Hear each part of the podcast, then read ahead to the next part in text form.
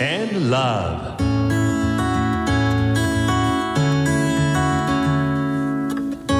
サウナをこよなく愛する私豊沢ひとみが素晴らしきサウナの世界をご紹介するコーナーラブサウナ。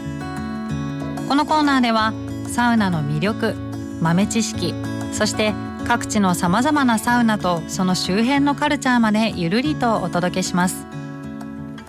今日ご紹介するのは北海道広尾町にあるベイラウンジコーヒーです。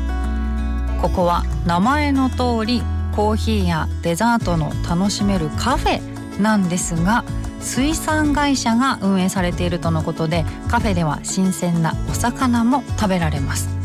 この場所もともと旅館として使われていたそうでその建物を改装してカフェになったそうなんです。そんなベイラウンジコーヒー実はサウナがいいんです。お店の名前からはサウナがあることは想像もつかないような名前なんですがお風呂そしてサウナもあります。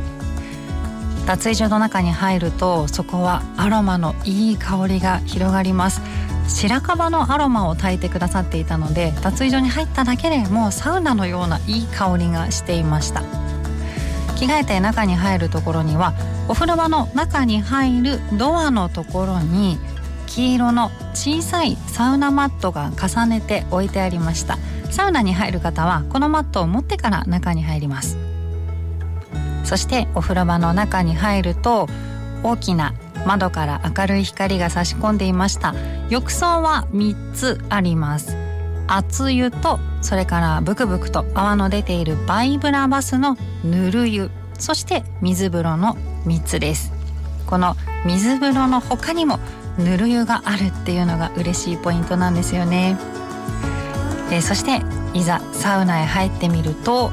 サウナ中とっても広いんです。あのお私思わず広いって素で言っちゃいました。広町だから言ったわけではないんです。本当に広かったんです。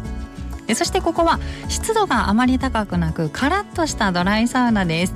カラッとしているので汗も爽やかにかくことができます。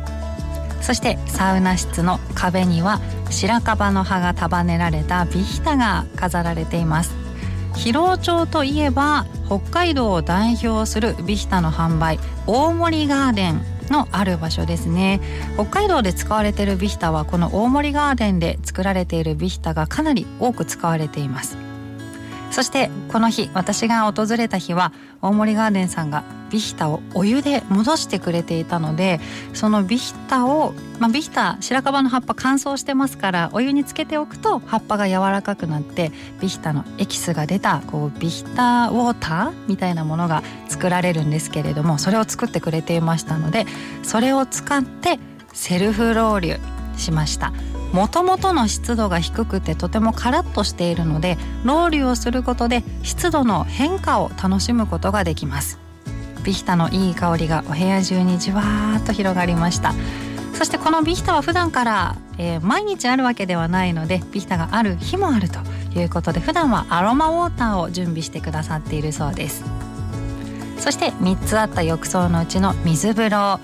水温は17度くらい。その後にバイブラのぬる湯に入ると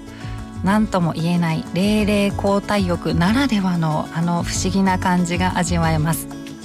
そしてサウナの後は先ほどのカフェに戻って広尾町のお魚をいただいてサウナ飯を楽しんだりもちろんサウナドリンクにコーヒーをいただくこともできます。通常は男性専用ということで日曜日の午前中は貸し切りの対応もしているので女性も入れる日もあるそうです。サウナーの欲しいものが揃っている。まさにかゆいところに手が届くサウナです。ぜひ皆さん行ってみてくださいね。